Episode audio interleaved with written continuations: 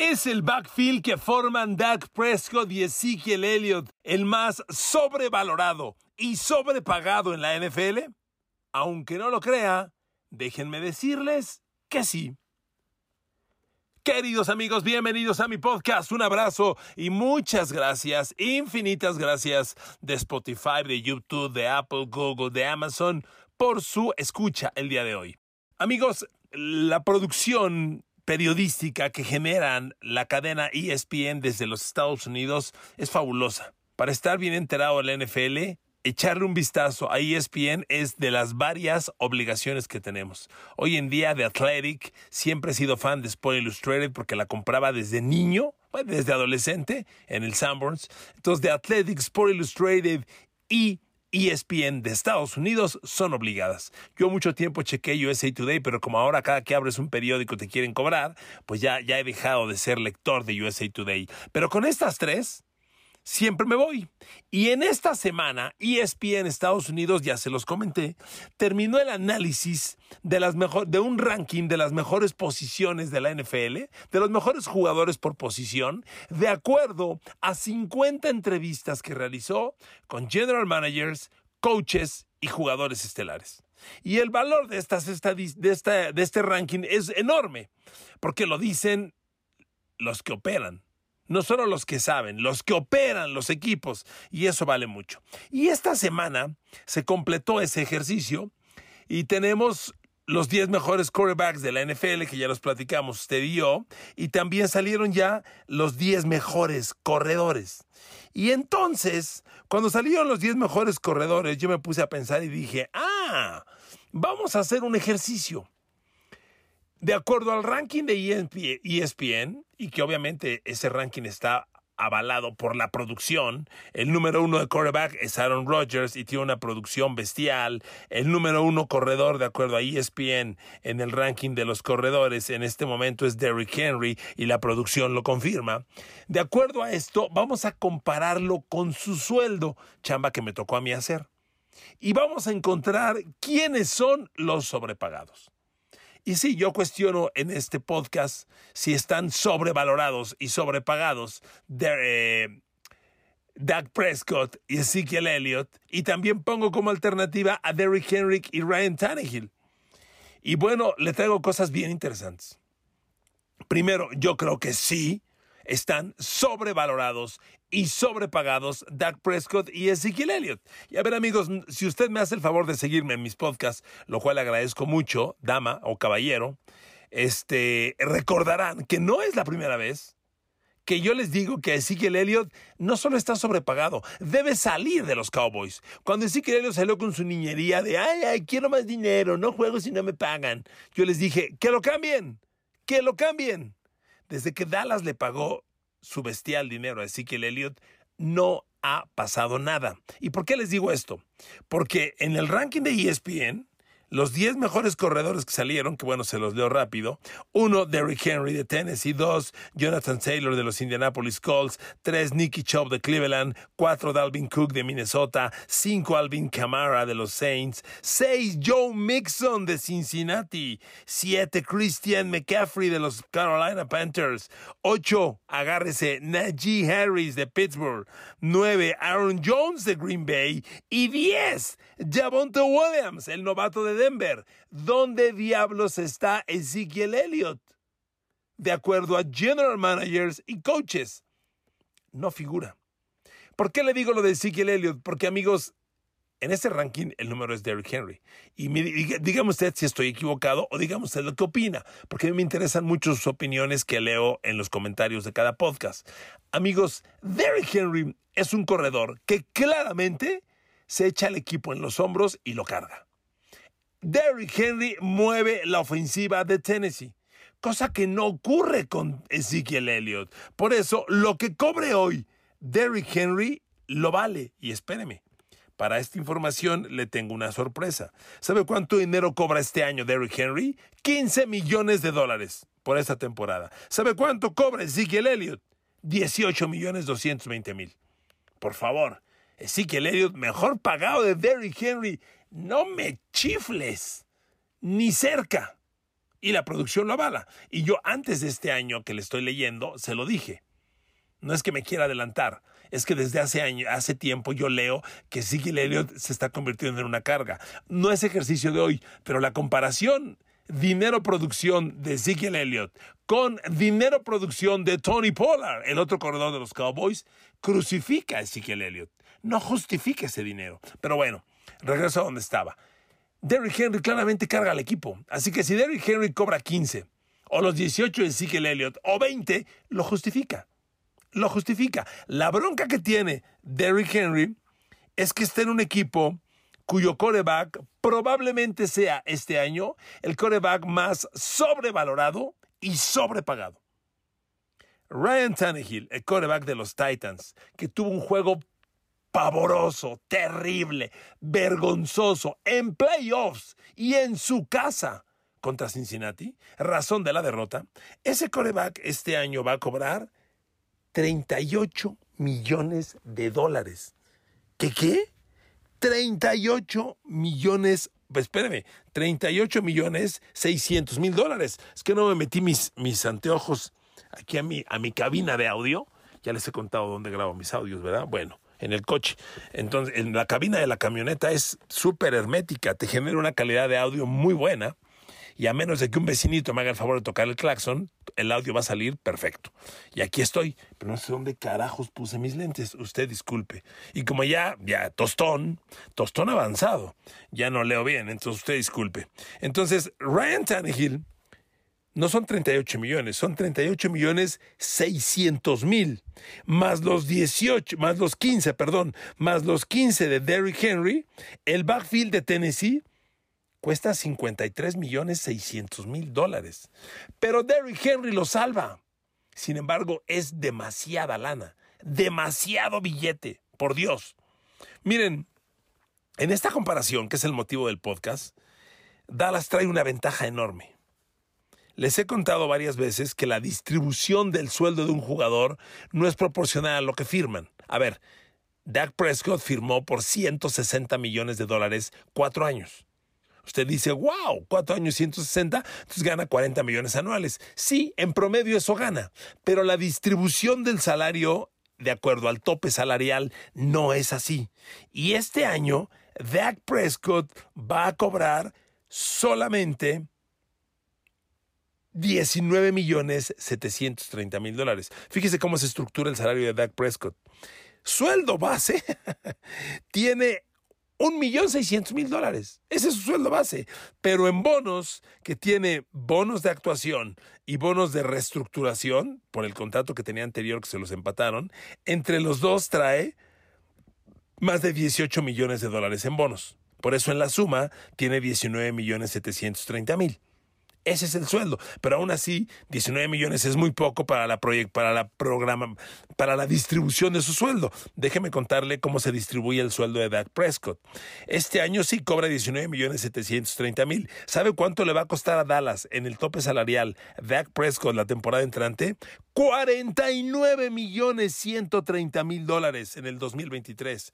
Y para el 2024, Dak Prescott sube a 52 millones 130 mil se da cuenta, no es una distribución proporcional. ¿Por qué le digo esto? Porque en el ejercicio que estoy haciendo en este podcast, estoy sacando el backfield más costoso y el de Dallas, que está sobrepagado, no es el más costoso, porque como Dak Prescott cobra 19 millones 730 mil y el niño chillón de Ezekiel Elliott cobra 18 millones 220 mil, entre los dos cobran 38 eh, millones de dólares. Y entonces 38 millones Dallas contra los 53 de Tennessee, pues no está mal. Sí, no está mal por lo que le estoy explicando. Por eso la explicación del sueldo de, de, de, Dak Prescott. Pero claro que están sobrepagados. Claro. Porque mire amigos, a ver, me voy a otra pregunta que debió ser parte del comienzo de este podcast. El mejor backfield de la NFL es aquel cuya producción de coreback y producción de corredor titular en proporción a su sueldo, es la más rentable. ¿Y sabe usted cuál es el backfield más rentable en la NFL? Simplemente, ah, ah, bueno, corrijo, el más productivo, el más rentable es el que, en esta comparación de los mejores números, el más productivo, el que más yardas dio, el backfield que más yardas dio en la NFL la temporada pasada fue tan. Cincinnati Bengals. Sí, señor. Joe Burrow y Joe Mixon. Porque Joe Burrow todavía está jugando con su contrato de novato y tiene un sueldo como de 10 millones de dólares. Fíjese, en producción. Joe Burrow, contándole sus partidos de playoff y Super Bowl, que jugó 20, generó 5.716 yardas y 39 pases de touchdown. Repito, 5.716 y 39 touchdowns. Mientras que Joe Mixon, les recuerdo, fue el segundo mejor corredor la temporada pasada y contando playoffs y Super Bowl, los 20 partidos que jugó, Joe Mixon generó 1.467 yardas y otros 14 touchdowns. Si sumamos, simplemente, oiga, anda en las 7300 yardas la suma de los dos, 7300 yardas con 53 pases de touchdown. ¿Ok? Eso es en la producción. Y en la rentabilidad, ¿sabe cuánto cuestan? Joe Mixon le cuesta a los Bengals este año 11 millones 420 mil 589 dólares, mientras Joe Burrow cuesta este año 8 millones 870 mil 37 dólares. Es una producción inmensa para esos costos. ¿Se da cuenta? Es una comparación fabulosa. Sumando sus sueldos, Joe Mixon 11 millones 420 mil 589 y Joe Burrow 9 millones 870 mil 37 por Dios. Entre los dos le cuestan al equipo 21 millones de dólares. 21 millones de dólares y son la más, y más de 7 mil yardas generadas entre los dos. ¿Cuántos touchdowns le dije? Este, Joe Mixon 14 y Joe Burrow 39, 53 touchdowns. 7.300 yardas, 53 touchdowns y 21 millones de dólares, por Dios. Ahora le voy a decir lo de Dallas. Dallas tiene a un Dak Prescott, que generó 4.703 yardas y 38 touchdowns. 4.000, otra vez, 4.703 yardas y 38 touchdowns. Mientras que Ezekiel Elliott apenas, pero apenas generó mil yardas, mil treinta y tres y diez touchdowns. Entonces, sumándolos, amigos, la suma de los dos nos da cinco mil setecientas yardas y cuarenta y ocho touchdowns. Ajá, a treinta y ocho millones de dólares, haz tus cuentas. Esta chamba, amigos, la hacen los financieros de la NFL. Es como cualquier empresa. ¿Cuánto gano por lo que invierto? Para ir viendo qué voy bajando, qué voy, eh, a, qué, a qué le meto más y a qué le dejo de meter menos. Esta comparación es, ¿usted cree que no la sabe Jerry Jones? Por supuesto. Claro que están sobrevalorados y sobrepagados Dak Prescott y Ezekiel Elliott. Mire, el tema de Ezekiel Elliott sí es grave, grave. Su temporada fue muy mala. A ver, Ezekiel Elliott generó mil yardas, mil treinta y tres y 4.1 por acarreo. El, buen a un corredor juzguelo usted por su promedio de yardas por acarreo. Tiene que estar en 4 yardas o más. El que genera menos dudas. Dudas de él, dudas de su línea ofensiva, lo que quiera. 4.1 yardas. Y, y además, 10 ya de 10 ya es una buena cifra, es donde se defiende. Pero amigos, déjeme dar una comparación. Derrick Henry terminó como noveno corredor de la NFL. Solo que hay un detalle. Derrick Henry jugó nueve partidos.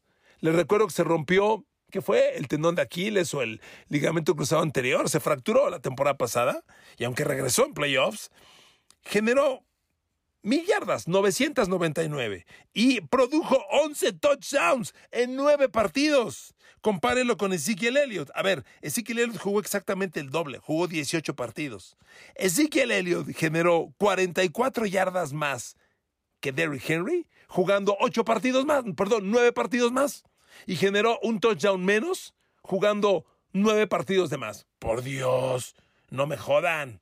No me jodan, por eso les decía, ni los comparemos. Claramente Derrick Henry carga al equipo en sus hombros. Claramente, miren, Derrick Henry, de acuerdo con, la, con la, el ranking de ESPN, por supuesto, es el mejor corredor de la NFL.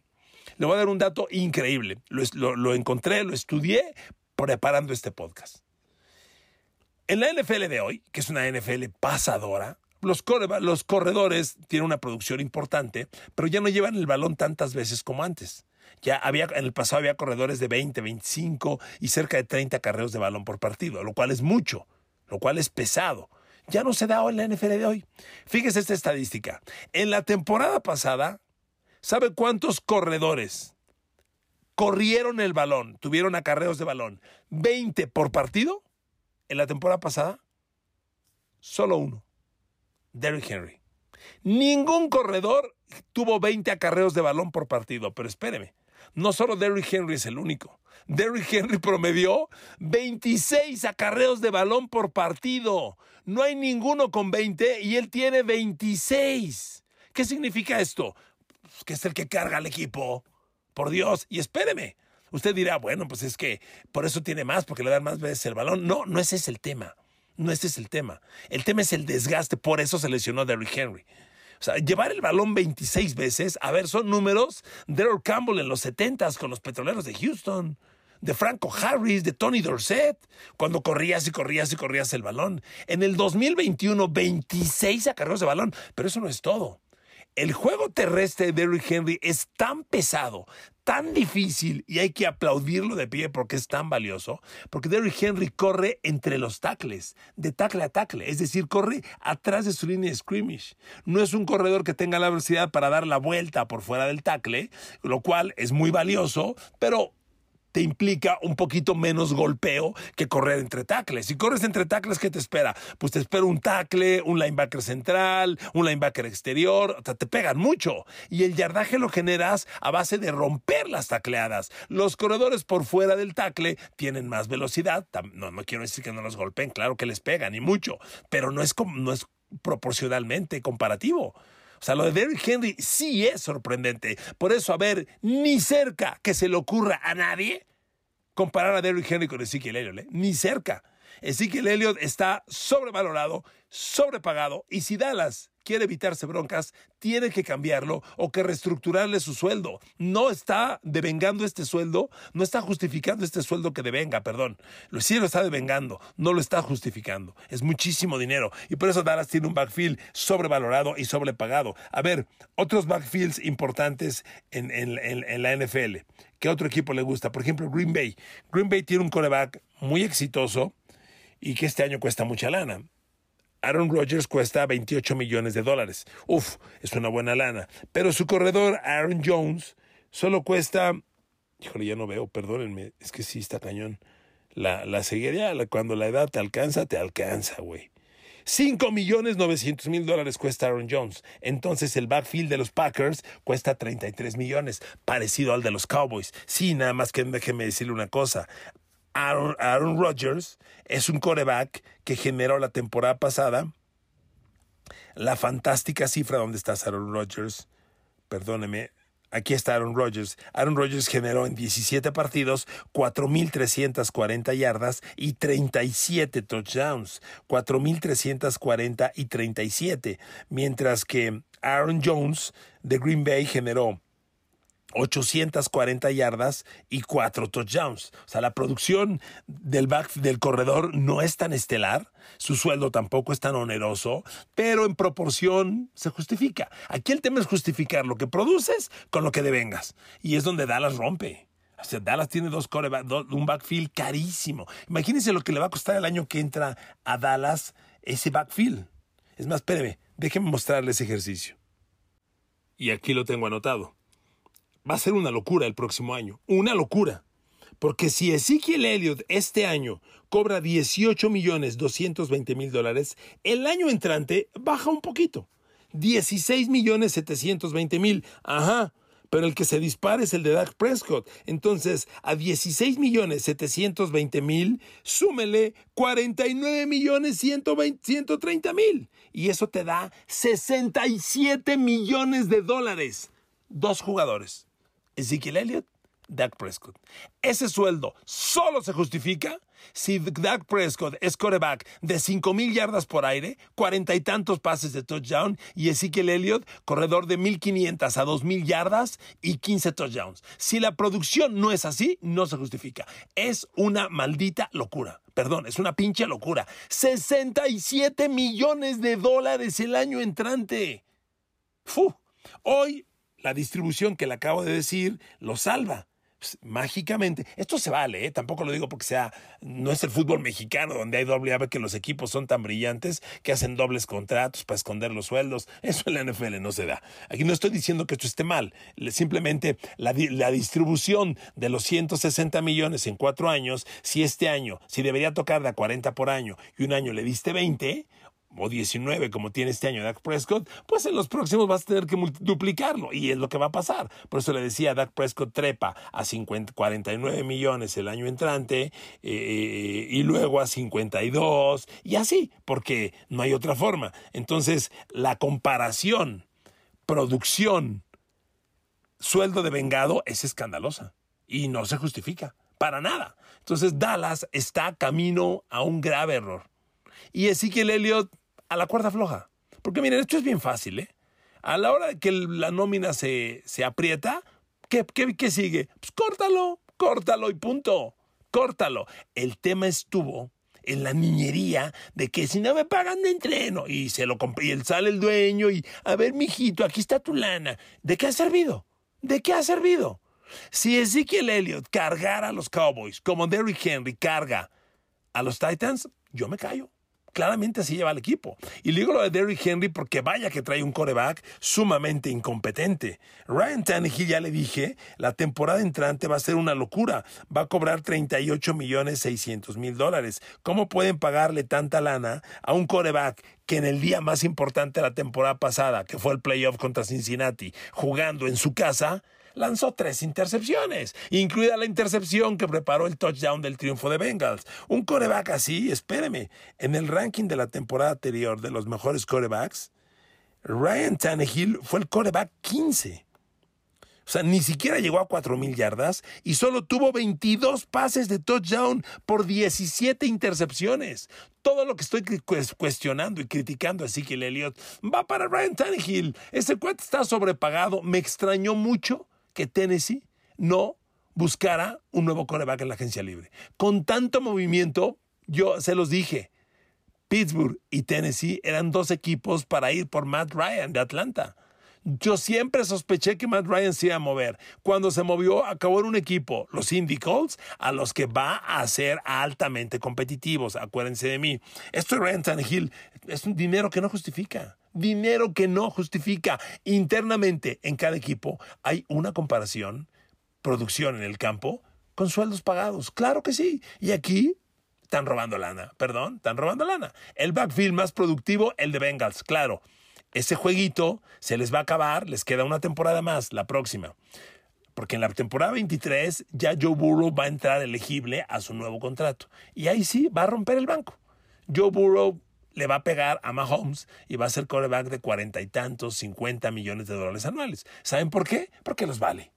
Pero mientras hoy Bengals tenga a un coreback y a un corredor con estos sueldos tan cómodos, tan nobles, le repito, Joe Mixon, 11 millones 420 mil, Joe Burrow, 9 millones 870 mil, hombre, son backfield en sueldo de a 21 millones de dólares. 21 millones de dólares por 53 touchdowns y 7.300 yardas NFL, lo compro. Es el mejor backfield de la NFL. Gracias por escucharme, les, les quiero mucho y que Dios los bendiga. Nos escuchamos mañana.